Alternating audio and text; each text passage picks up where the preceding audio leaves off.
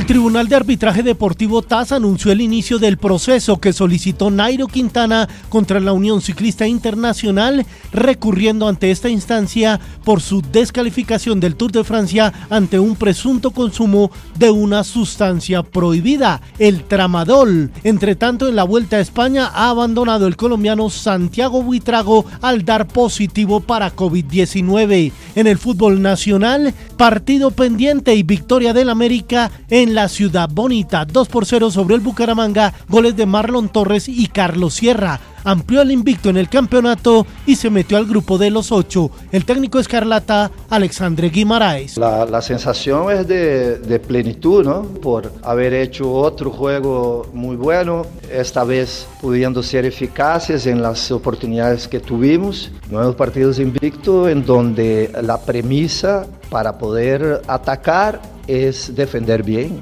Volvemos a tener el marco en cero. Eso para nosotros es, es vital. En Copa Libertadores, ida de semifinales, Flamengo goleó en Argentina 4 por 0 a Vélez Arfiel. Triplete de Pedro, máximo artillero del torneo con 11 anotaciones. Y en la Copa Suramericana, también semifinal, Independiente del Valle de Ecuador venció 3 por 0 al Melgar. El antioqueño Cristian El Chicho Arango marcó el descuento de Los Ángeles FC en su derrota 2 por 1 ante Houston Dynamo en la jornada 29 de la Liga Norteamericana. 14 goles para el Chicho. Paraguay derrotó 1 por 0 a México en partido amistoso. En el tenis en el abierto de Estados Unidos, Daniel Galán avanzó a la tercera ronda tras superar al australiano Jordan Thompson en 5 sets. 3 horas 52 minutos. El concepto del santanderiano con Jan Fontalvo. Sí, un partido, la verdad, incómodo. No, no me sentí muy bien. Al final fue mucho más físico que cualquier otra cosa. También avanzaron a tercera ronda Serena Williams y el número uno del mundo, el ruso Daniil Medvedev.